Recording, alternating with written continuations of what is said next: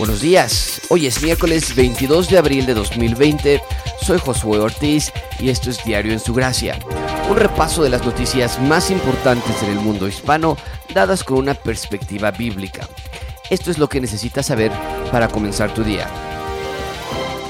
Formalmente ayer iniciamos la fase 3 del coronavirus en la Ciudad de México. Esto simplemente está acentuando la dificultad de salubridad que ya pasamos nosotros y muchos otros países en el mundo. México es uno de los últimos países en llegar a esta fase, mientras que en Asia y en Europa comienzan a salir de esta pandemia, a tratar de regresar a lo normal, entre comillas.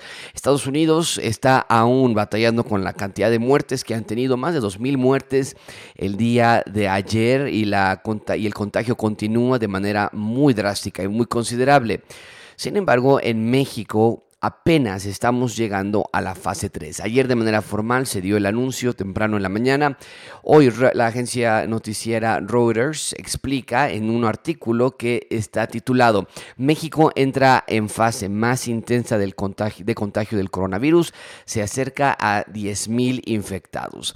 El artículo lee, México ha entrado a la fase 3 de contagio del coronavirus, considerada la más intensa de seis, dijo el martes el subsecretario de Salud, Hugo López Gatel, quien no obstante reiteró la posibilidad de que algunas zonas del país regresen progresivamente a la normalidad a mediados de mayo. Esto es muy interesante, apenas llegando a fase 3 y ya están hablando de liberar algunos municipios, algunas zonas que no han tenido gran afectación a mediados de mayo. El gobierno mexicano continuó con el reporte, ha dicho que hasta ahora 9.501 infectados y 857 fallecidos por el brote. Estima que el pico máximo de contagios se producirá cerca, mucha atención con esta fecha, el 10 de mayo, por lo que la semana pasada extendió las medidas de confinamiento y de suspensión de actividades no esenciales hasta fines de mayo. López Gatel agregó durante la conferencia de prensa diaria del presidente Andrés Manuel López Obrador que la frase 3 implica un ascenso pronunciado en el número de casos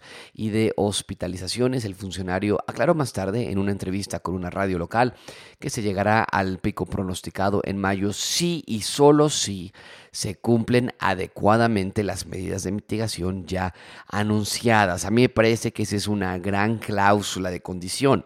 Ya se está hablando que el 17 de mayo o 18 de mayo van a reanudar las actividades los municipios que tengan un bajo índice de transmisión. Sin embargo, y algunos otros, el, bueno, el resto del país, el primero de junio o el 31 de mayo se van a terminar estos procesos de confinamiento. Ayer el secretario de, de de Educación Pública, eh, Esteban Moctezuma, anunció que todos regresan a clase el primero de junio. Pero aquí están dando la cláusula, la condición que esto se va a hacer, claro, si se acatan las leyes o los recomendaciones de confinamiento. El subsecretario responde en su entrevista con Radio Fórmula, tenemos la convicción de que en ningún momento vamos a poner en riesgo a la población si la evidencia sugiere que no vamos por buen camino, ya sea porque no hubo la reducción esperada que se predijo con los modelos matemáticos o bien, a pesar de que estemos en ese curso, la movilidad empieza a liberarse demasiado rápido, tendríamos que considerar y ampliar el plazo. Entonces, estamos ya en fase 3, la sugerencia continúa, la recomendación eh, no obligatoria, pero sí de una manera muy, muy exhaustiva de parte del gobierno, quédense casa y no salgan de allí. Y para ayudarnos a llevar esto en, un feliz cauce, el, el gobierno de la Ciudad de México, que es una de las entidades con mayor densidad poblacional en todo el país, la Ciudad de México va a traer ciertas medidas para apoyar de manera amable, pero vamos a forzar el voluntariado, podemos ponerlo así, para que la gente no salga de su casa. El artículo de Milenio publica, hoy no circula y cierre de estaciones en Metro de Ciudad de México por fase 3 de coronavirus. La jefa, la jefa de gobierno anunció que estas medidas aplicarán, mucha atención con esta, con esta fecha, a partir del 23 de abril, es decir, mañana. Para evitar aglomeraciones de personas en el transporte público. Repito, mañana jueves 23 de abril comienzan estas medidas. ¿Cuáles son estas medidas? Son cinco muy sencillas, pero de muchísimo alcance, especialmente con la población que aún está saliendo ah, por, por, diferentes causas. Número uno, se van a cerrar alrededor del 20% de, estas, de estaciones del metro y metrobús y tren ligero. 20% de estaciones cerradas. número dos, medidas del concesionado el concesionado IRTP para aumentar frecuencia y evitar, y evitar aglomeración. Número 3, el programa Hoy no circula obligatorio independiente del holograma. Por eso volvemos a insistir, eh, el gobierno ha sido muy claro, no van a aplicar ninguna medida de manera forzada con respecto al toque de queda y demás, pero bueno, estas medidas son muy cercanas a un voluntariado forzado. El número 3, entonces, hoy no circula obligatorio, independiente de holograma, excluye a taxistas, transporte de carga, personas con discapacidad o personal médico y trabajadores de la salud. Todos los demás, sin importar tu holograma, cero o doble cero, no circula, el programa es obligatorio. No dice el artículo hasta cuándo, pero por lo menos mañana sabemos que comienza este programa. Me imagino que por lo menos un par de semanas seguramente, si están tratando de eh, equipararlo con las, las recomendaciones que está haciendo el gobierno federal. Pero eso aún está por confirmar. No dice hasta cuándo este programa. Mañana comienza, sabremos hasta cuándo, tal vez en unos cuantos momentos que se vayan saliendo más detalles. Número cuatro, aumentar medidas de sanitización de transporte y espacio público. Y número cinco, más verificación de empresas que no estén cumpliendo con las medidas. Bueno, ahí lo tenemos. La jefa de gobierno eh, dice esto permitirá aumentar la ventaja de velocidad y frecuencia de los trenes y autobuses en las estaciones de mayor demanda, donde se junta más gente. Si los ah, trenes y autobuses pasan más rápido, habrá menos congregación de personas. Esto con respecto a aumentar la cantidad de autobuses y trenes que estén pasando. Reconoció el esfuerzo de los capitalinos, pero dijo el gobierno tiene una responsabilidad, pero la ciudadanía también. Y vamos juntos a salir adelante, entramos a la fase de mayor riesgo y de contagio y por ello debemos responsabilizarnos aún más. Bueno, ahí están entonces fase 3. Esperamos que pronto, muy pronto, esto suceda, esto pase de manera... Eh, feliz, que tengan buenas noticias y que en efecto el, a mediados del próximo mes se liberen algunos municipios y a final del próximo mes el resto de los municipios continúe abriendo, el resto del país continúe abriendo con el menor, la menor cantidad de personas infectadas. En otros temas, el mundo está cambiando rápidamente, no hay nada más claro al respecto, que esta pandemia está acelerando el rumbo de la historia del mundo. En muchos sentidos, nada va a ser igual. Y hoy el periódico Forbes publica un artículo llamado Día Mundial de la Tierra 2020 es nuestra última oportunidad. Y quiero hacer mucho énfasis en este artículo. Tengo dos otros artículos que hablan acerca de este tema o algo similar. Porque está habiendo un despertar en el mundo de que algo está pasando en nuestro planeta. Las cosas no están mejorando. Y no nada más porque la pandemia esté demostrando la cantidad de muertes. Hemos hablado aquí en este espacio acerca de otras clases de pandemias que también han afectado o de epidemias que están afectando al mundo, como el sarampión, la violencia, en fin. Pero estamos viendo que hay un despertar general en donde las personas sí se están dando cuenta que algo no está bien. Y hoy este periódico saca este artículo, déjame leerte algunos párrafos nada más, donde si tú lo lees, te das cuenta que o hay algo radical que tiene que ocurrir o no vamos a terminar muy bien en los próximos años. El artículo lee así, sin duda, el Día Mundial de la Tierra en 2020 es diferente a todos los demás. Lo que vivimos en medio de la pandemia del COVID-19 ha cobrado la vida de 163 mil personas, contagiado al menos 2 millones de personas. La llegada, a este, de, la llegada de este nuevo virus no es algo nuevo, ni, ni probablemente detenga el origen o surgimiento de otros virus. Es una muestra del paso de la humanidad en un planeta que no ha sido protegido ni respetado. Me encanta esa frase. Es una muestra del paso de la humanidad en un planeta que no ha sido protegido ni respetado, porque es justamente lo que Pablo dice a los romanos cuando dice que nosotros y la creación gime por el día de la redención. El planeta Tierra está sufriendo los eh, resultados de tener una, una, raza humana caída, que deforesta, que incendia, que ensucia, que provoca polución, que provoca contaminación, está sufriendo los efectos y ya nos estamos dando cuenta. Muchas personas que no tienen una, una perspectiva cristocéntrica, desde luego, se están dando cuenta. Nosotros como creyentes tal vez ya lo sabíamos, pero nos estamos dando cuenta aún más. Dice este artículo, continúo leyendo, esto solamente es la punta del iceberg de un problema aún más grande. Nuestros patrones actuales de consumo no son sostenibles, necesitan reformularse. Desde 1950 hasta el día de hoy se han fabricado aproximadamente 8.300 millones de toneladas de plástico de solamente un uso. El 20% de los peces que llevamos a nuestra mesa presentó microplásticos en el estómago, evidenciando la presencia de los plásticos que permea todo el consumo humano. Eh, según la evaluación de International Union for Conservation of Nature, a nivel mundial se han extinguido 79 especies de mamíferos, 23 de reptiles, 36 de anfibios y 134 de aves, haciendo especial hincapié que 1.143 mamíferos viven bajo amenaza de extinción de un total de 5.506. Un dato preocupante.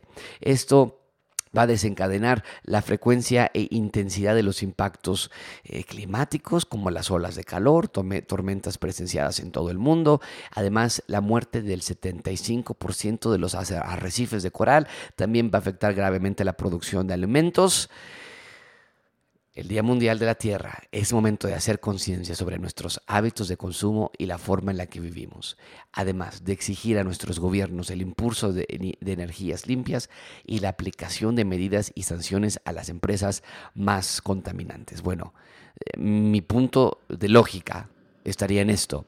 Si nuestros gobiernos nos han llevado al año 2020 a esta clase de datos devastadores para el planeta Tierra, ¿qué nos hace pensar que nuestros gobiernos van a actuar de manera diferente. El cambio lo hacemos nosotros, totalmente de acuerdo.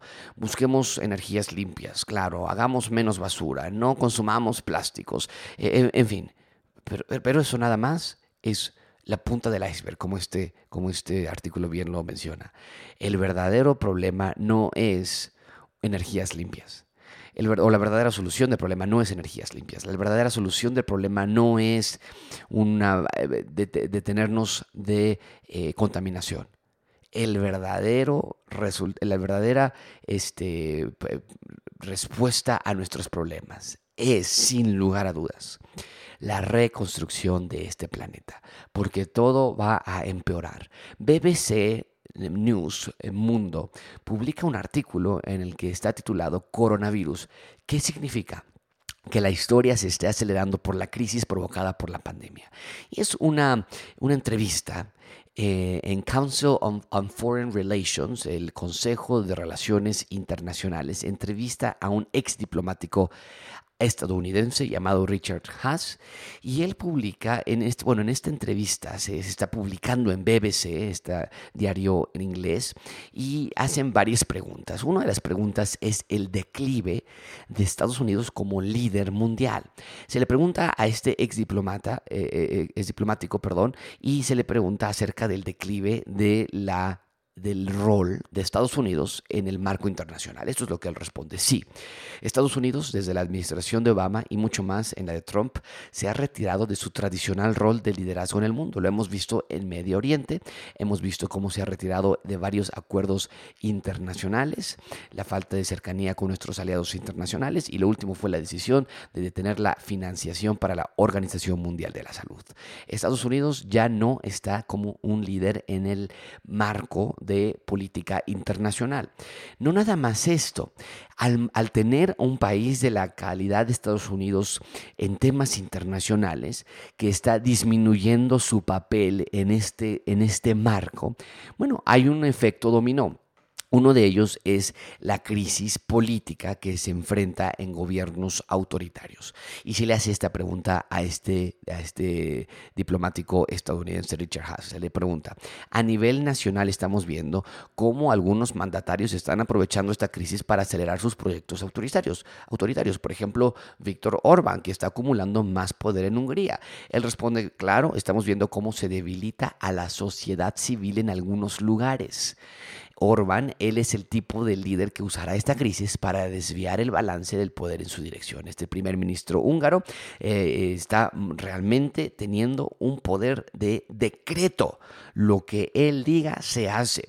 Eh, en consecuencia a la crisis de la pandemia. Pero la pregunta va a ser, cuando pase la crisis, ¿va a regresar estos poderes? Muchos piensan que no es así. En cuanto a los países no democráticos, continúa el artículo como Rusia o China, creo que se volverán aún más autoritarios. Entonces, estamos viendo este cambio acentuado, pronunciado en cuanto a los esquemas mundiales que sí está siendo resultado de la pandemia. En efecto, se está acelerando este evento, pero que ya venía naciendo desde hace mucho tiempo. Ahora, escucha esta última pregunta que se le hace a Richard Haas. Bueno, entre muchas, pero yo son las tres que elegí. Dice, hace poco Ian Golding, que es un profesor de globalización en la Universidad de Oxford, nos dijo que cree que hay dos escenarios para lo que pueda suceder cuando termine la pandemia. Mucha atención con esto el escenario que ocurrió después de la Primera Guerra Mundial o el escenario que sucedió después de la Segunda Guerra Mundial.